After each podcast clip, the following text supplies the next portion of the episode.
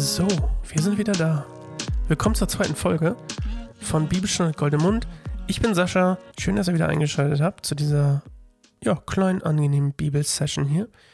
Und wir lesen heute einen etwas kürzeren Abschnitt und zwar lesen wir Jesu Taufe und Versuchung, Markus 1, 9 bis 13.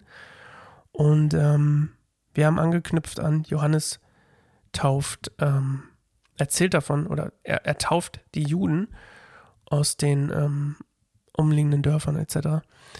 Ähm, in einer neuen Art, die die Juden bis dahin noch nicht kannten. Und sie bekehren sich sozusagen ja so ein bisschen im Vorhinein schon als Wegbereiter, das ist ja auch das Wort, was da stand, ähm, für den Messias oder für das, für das Christentum sozusagen. Also spannend eigentlich. Und heute, wie gesagt, geht es um die Taufe Jesu und die Versuchung, beziehungsweise Jesu Taufe und Versuchung. Markus 1, 9 bis 13. Wie immer, lest gerne mit. Ähm, wir lesen NGÜ. Okay, ich lese es mal vor und ähm, dann schauen wir weiter.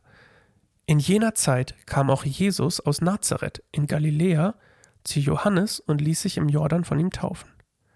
Als er aus dem Wasser stieg, sah er, wie der Himmel aufriss und der Geist Gottes wie eine Taube auf ihn herabkam. Und aus dem Himmel sprach eine Stimme, Du bist mein geliebter Sohn, an dir habe ich Freude. Danach wurde Jesus vom Geist gedrängt, in die Wüste hinauszugehen. Dort blieb er vierzig Tage und wurde vom Satan versucht. Er war bei den wilden Tieren und die Engel dienten ihm. Er war bei den wilden Tieren und die Engel dienten ihm. Okay, den letzten Satz haben wir auch noch geschafft. Ich bin kein Vorleseexperte, ich probiere es so gut und langsam wie möglich zu lesen. Verzeiht mir kleinere Haker bitte. Niemand ist perfekt und ich will auch nicht so tun, als wäre ich's. Also, Jesus wird von Johannes getauft, wie alle anderen. Das, da steht das gleiche Verb, dieses äh, die intensivierte Taufform. Ich habe sie schon wieder vergessen. Baptizein, irgendwas. Ähm, ja, hoffentlich äh, könnt ihr das nochmal googeln. Da gibt es auch einen tollen Artikel für. Ähm, bei, wo habe ich es gelesen? Schauen wir mal, wie es heißt tag-des-herrn.de. Tag-des-herrn.de. So. Und also Jesus wird hier wie alle anderen getauft, Zeichen der Umkehr, Zeichen der Unterwerfung. Es steht aber nirgends, warum er sich taufen lässt. Er ist ja immerhin der Sohn Gottes. Alles, was wir aber wissen, ist, dass er kein Sündenbekenntnis ablegt. Alle anderen haben auch zu ihrer Umkehr ein Sündenbekenntnis abgelegt. Und Jesus tut das nicht, weil er wahrscheinlich ihr ahnt es schon, frei von Sünde ist. Zu diesem Zeitpunkt war er ungefähr 30 Jahre alt. Das ist so geschichtlich so das, was man vermutet. Und ich äh, weiß jetzt auch nicht übrigens, wie der Grad der Belegung davon ist, wie alt er war. Ich, ich, glaube, das kann man gar nicht richtig belegen, aber er war 30 Jahre alt. Das ist so der, der, der, der Schnitt, den man so findet. Und wie gesagt, im Gegensatz zu allen anderen legt er kein Sündenbekenntnis ab, aber alles andere ist gleich. Und es wird auch nirgendwo beschrieben, warum er sich taufen lässt. Also warum für ihn als Sohn Gottes das nötig ist, dass er sich taufen lässt. Und es gibt mehrere Vermutungen. Es gibt auf der einen Seite, ähm, vielleicht ist es eine Identifikation mit dem Volk, also mit Israel. Ähm, vielleicht ist es auch einfach nur Gehorsam, eine Annahme seines Dienstes. Ich glaube, wenn wir heutzutage taufen, dann kommt doch oft dieses Jetzt geht's los, Ding, so jetzt, jetzt beginnst du deinen Dienst als Nachfolger Christi oder wie auch immer man das, ich habe das schon so oft in verschiedenen Varianten gehört. Und ähm, Jesus macht das auf jeden Fall auch. Ich vermute, das ist meine, meine ähm, persönliche Vermutung, ist, dass er es tat tatsächlich als Antritt seines Dienstes, als Zeichen auch vor den übrigen Leuten.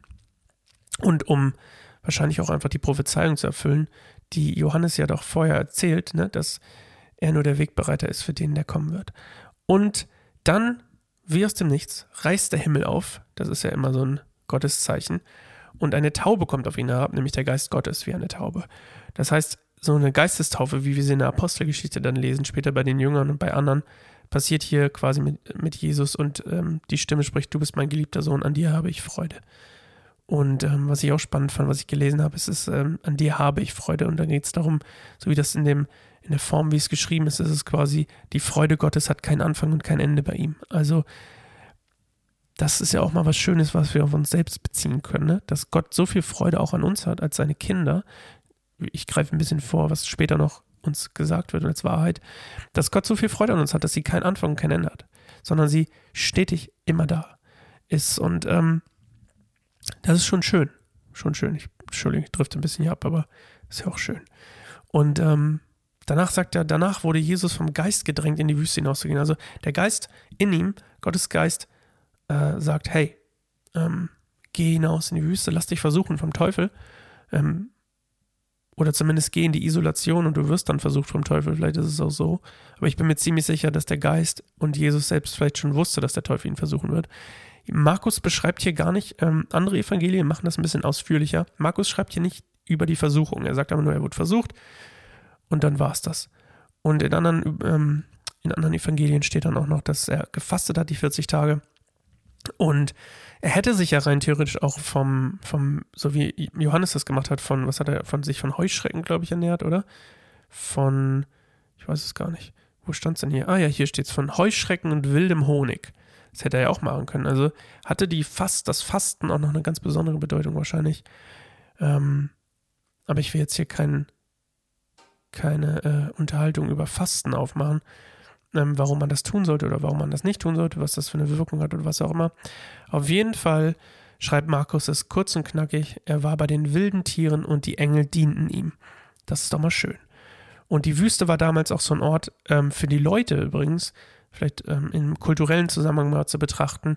Die Wüste war damals so ein ganz, ganz, einfach, das war ein Ort, der einfach gefährlich war. So, da waren Skorpione und Schlangen wahrscheinlich und alles mögliche, Durst, Verhungern, Tod. Einfach kein guter Ort.